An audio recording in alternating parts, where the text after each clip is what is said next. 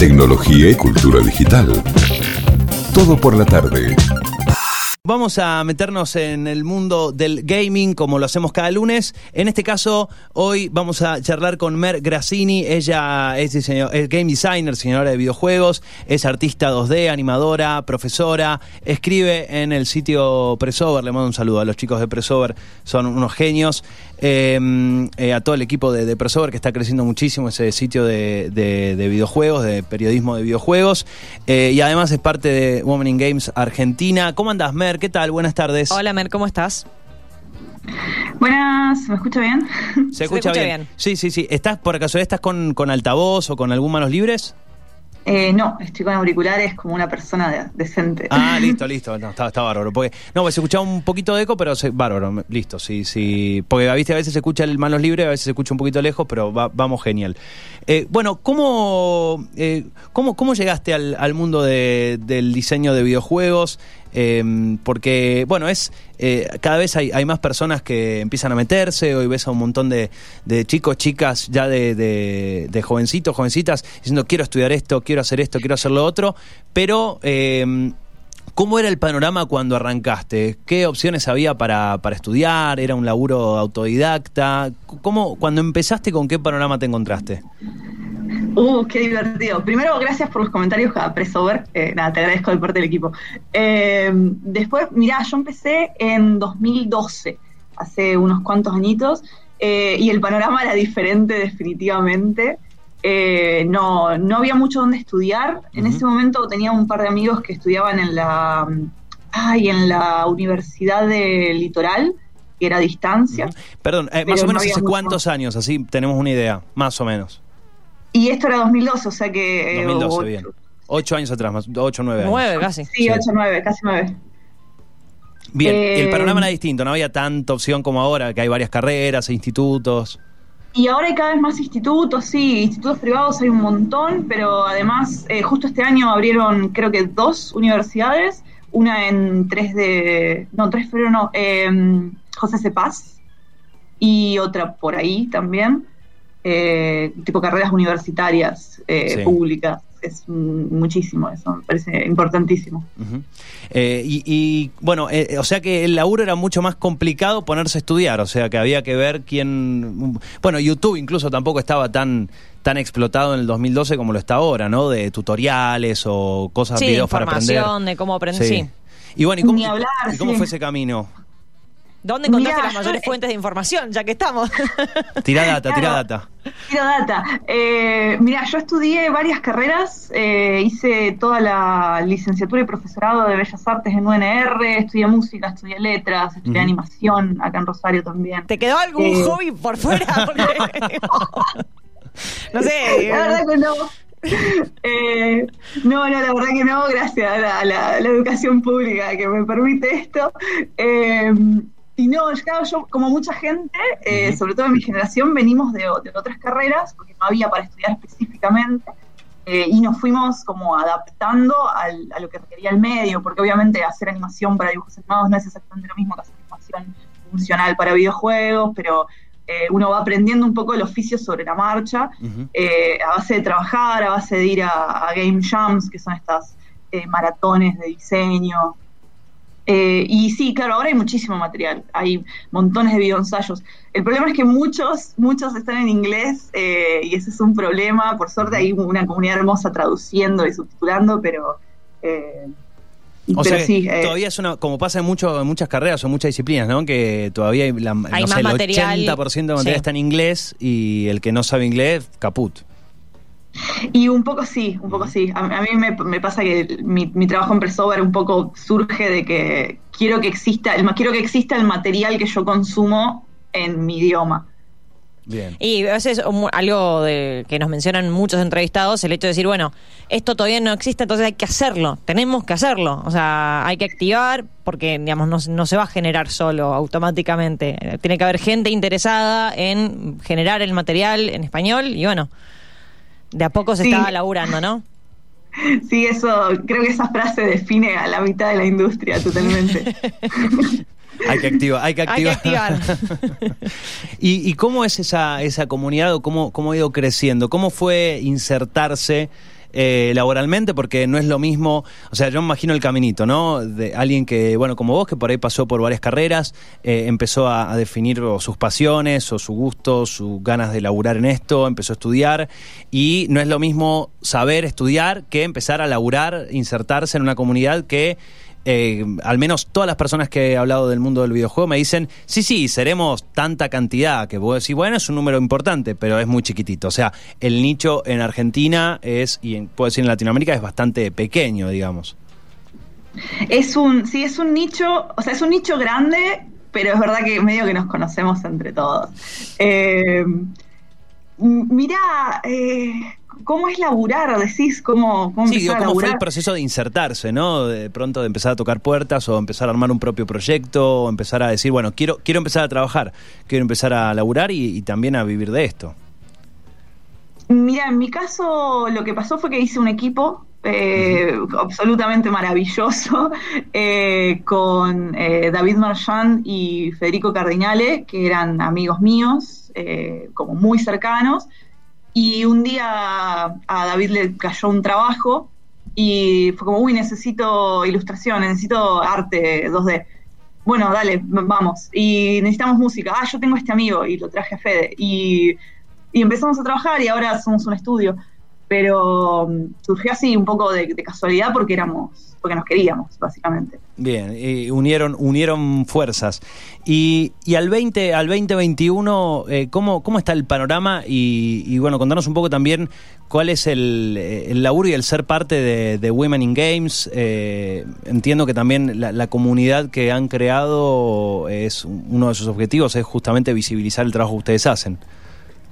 Sí, eh, a mí me parece que ahora está como más sencillo, como siento que cada año que pasa es más fácil insertarse, eh, porque hay más propuestas, la gente eh, entiende los videojuegos como de una manera mucho más amplia, entonces hay más laburo, eh, porque hay como muchas ramas, vos podés tener tu proyecto propio y tratar de venderlo, que es una chance que también es mucho más sencilla, porque ahora contactar a un publisher, o sea, un, este, un produ- una, una productora sería, eh, es muchísimo más sencillo. Eh, también podés trabajar en una empresa, que ahí de pronto hay muchas más. Eh, podés trabajar para clientes, que es lo que hacemos nosotros, que también es mucho más fácil porque hay más gente pidiendo videojuegos. Eh, y ahora, eh, sí, eso, siento que cada vez, es, cada vez es más sencillo. Igual es difícil, igual cualquier carrera artística es, es difícil. Pero bueno, vale la pena. Y en Women in Games sí tra- tratamos de vi- visibilizar eh, sobre todo lo que es eh, mujeres y disidencias de la comunidad. Hay un montón de eventos todo el tiempo, yo no puedo creer la manija, la energía que, que tienen las organizadoras. eh, siempre hay charlas, siempre hay talleres, siempre hay exposiciones virtuales y presenciales y, bueno, ahora todos virtuales. pero sí hay mu- muchísimo para ver y cualquiera que se quiera como meter en el ambiente puede como pispear Women in Games y va a haber charlas para la comunidad, charlas introductorias. Sobre lo que decías recién, eh, el, hecho de que sigue siendo difícil, creo que tiene que ver también, decime vos qué pensás, con un, un tema de que por más de que esté cambiando y por más de que vayamos cambiando con las generaciones, por suerte, y todavía las generaciones más chicas que nosotros, porque ya somos grandes, reconozcámoslo, al menos de este lado del micrófono. Eh, Por acá también. veníamos, veníamos con la idea de, bueno, yo estudio esto y después voy a hacer esto y de repente te das cuenta que en realidad no es que estudiaste esto, después tenés que meterte por un montón de lados y flexibilizar un montón el concepto de voy a hacer una cosa, sino como que voy a alimentarla de un montón. Y, y en esa flexibilización también, también te tenés que flexibilizar en el tipo de laburo que vas agarrando, porque de repente, bueno, ahora surgió esto, sobre todo el tema de ser freelancer, bueno, uno al principio agarrando lo que quiere y Hashtag después freelancer. hashtag freelancer Ay, sí. y después va pudiendo achicar un poquito el cono hacia lo que más le gusta. Si hoy tuvieras que describir el proyecto, porque no voy a decir laburo, sino proyecto, porque freelancer de vuelta, el proyecto ideal, que dijeras, es que me encantaría hacer esto. O si ya lo hiciste o lo O estás si ya lo hiciste, quizás ya está, quizás ya tildó eso como todos los hobbies que mencionó antes, como ya hizo todo ella. lo que callan los freelancers. Eh, Ay, el proyecto ideal me parece que depende mucho de cada persona. Eh, esto es algo no, que vos, hemos vos. hablado. Yo, mi proyecto pers- personal, eh, creo, que lo, creo que lo estoy haciendo, sí. Eh, con, con mi equipo estamos. eh, mi equipo se llama Cuatro Assets, pero somos parte de la cooperativa Matajuegos. Eh, Y estamos, por un lado, haciendo un juego propio que se llama Desespejos, tratando de ver si lo podemos financiar. Eh, y es un juego que realmente eh, como que nos, nos habla mucho, es un juego muy, muy personal y que queremos mucho. Es un juego de, de puzzles sobre espejos que reflejan eh, tu, tu interior y tus sentimientos. Eh, y a su vez ten- estamos trabajando justo para un cliente que creo que no puedo hablar mucho al respecto, pero, pero que son juegos como muy también muy, no, no- no sé si diría personales, porque es para un cliente, pero, pero son sobre sentimientos y sobre relaciones interpersonales y nada, la verdad es que es como, sí, es un poco el trabajo ideal, porque pese a que es para un cliente, no estamos haciendo una publicidad de una gaseosa, que todo bien con eso, pero eh, estamos hablando de, de cosas que, de temas que realmente nos interesan. Sí, que creativamente de repente no es lo que, wow, más te vuela la cabeza. No te- Y sí, igual es parte del, parte del Es oficio. parte del de laburo, sí, hacer lo obvio. que te piden, sí. Y por eso, uno después va pudiendo elegir, pero eh, laburo es laburo. Sí, sí, ni hablar. El asunto es disfrutarlo siempre, por más que, por más que lo que estés haciendo no, no te represente, digamos. Tal cual. El, bueno, muchas de las eh, estadísticas que se vienen hablando y manifestando y muchas se comparten en este en este día sobre diferentes eh, los roles que ocupa por ahí la mujer en diferentes industrias, eh, si son eh, posiciones líderes de toma de decisión o mm, puestos jerárquicos o como líderes de equipo, como es en, en tu caso esta cuestión de, crear tu equipo de laburo.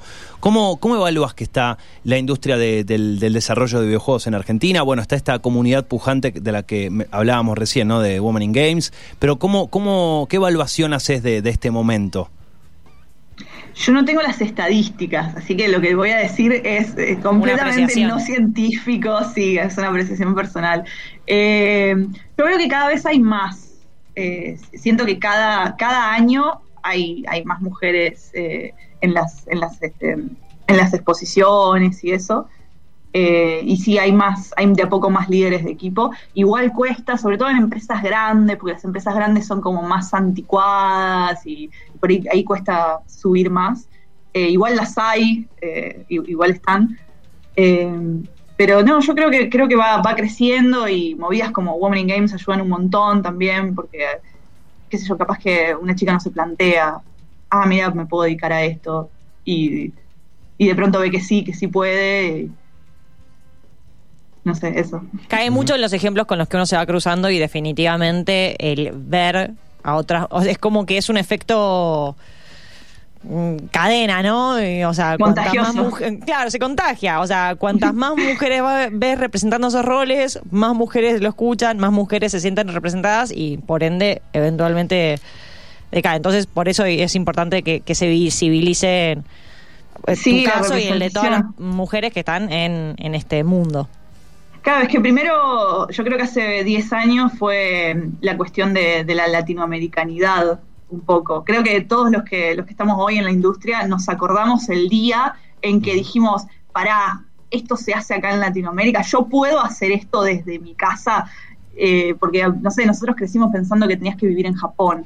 Sí, para- y te tenía que contratar Microsoft para hacer Sí, videojuegos. Sega, sí. claro. Sí, sí, sí, yo me, me acuerdo, o sea, yo hago, yo diseño juegos desde que tengo memoria, empecé dibujando, haciendo juegos de mesa cuando tenía, no sé, seis años, y para mí era eso, como, ay, eh, quiero ir a vivirme a vivir a Japón y trabajar para Sega. Pero era un sueño como Sí. decir ser astronauta. Y me acuerdo el día en que dije, pará, est- estos chicos son parte de la industria y viven acá a un par de kilómetros. Sabes que eso, eso que, que mencionabas creo que es parte de, y esto de, de lo generacional. eh, esto que sentías vos, creo que cada uno en su profesión lo ha sentido, tal vez más unos que otros, pero mm, eh, cuando, cuando de pronto hoy, no sé, el otro día eh, mi sobrino tiene 13 años y me dice, yo, yo quiero diseñar videojuegos. Y de Buah. pronto se bajan una- algún programa, perdón, peco, peco bastante ignorante en esto, pero de pronto se bajan un programita o se bajan algunos eh, templates o plantillas y empiezan a trabajar en mods de diferentes videojuegos y los diseñan o le ponen un dibujito, le ponen nombre y diseñan estrategias y, o sobre juegos que ya están hechos o hacen un juego, tienen ahí, hay software para hacer juegos sencillos y lo hacen y qué sé yo y se pasan una semana haciéndolo, un mes y se enroscan y viene otro amiguito y decís, esas barreras que por ahí tenías vos cuando tenías 13 años y que decías, no, la verdad que sí, me quiero ir a Japón a trabajar en Sega, hoy el pibe ni se plantea esa problemática. Lo busca y descarga y empieza a trabajar. Digo, es como que ya se han ido rompiendo eh, esos planteos y ya no son ni siquiera una idea. Sí, sí, tal cual. Por eso, por eso decía que hace 10 años era, o, o 15 quizás, eh, la cuestión de lo puedo hacer desde Latinoamérica. Ahora es eh, eso, soy mujer y lo puedo hacer igual. eh, y ojalá dentro de un tiempo eso ya no sea un, un problema, digamos, y ninguna, ninguna piba diga, tenga que dudar, digamos, de... Claro, quiero hacer esto, no. punto, listo. Claro, quiero hacer esto, punto, claro. Es eso que decís de, de tu sobrino me parece súper hermoso, qué lindo. Sí, ojalá yo hubiese tenido Construct cuando era chica y para hacer mis propios juegos. Sí, es a- además eso, ¿no? Sentir que está ahí, que está al alcance. O sea, necesitas una compu, un poquito de internet y listo, y ganas y... Sí, un poco de, claro, un poco de esfuerzo, de prestar atención, pero, pero es, es algo súper accesible y es muy escalable. Nosotros, por ejemplo, en mi, en- mi estudio hacemos juegos con, eh, con Construct, que es un, es un programa que se usa para enseñarle a, a niñas. Y, pero nada, mi programador es un genio y hace cosas increíbles con eso. Ahora, ¿cómo, eh, digo, cómo, cómo evaluás justamente esto de, de- la, barrera de, entrada, ¿no? Porque, digo, está, están esos, esos chicos, chicas que de pronto tienen esta, esta facilidad para acceder a las herramientas. Pero digo, pensás que es como, no, no quiero decir más sencillo, porque recién hablabas, ¿no? Todavía no es fácil, más allá de que hay un montón de alternativas. Eh, obviamente no, no es fácil, digo, insertarse o tal vez empezar a generar eh, dinero o llegar a un proyecto y que empiece a llegar otro, pero ¿pensás que hoy hay un panorama un poquito más eh, amigable? Sí, sí, sí, sí, me, me parece mucho más amigable.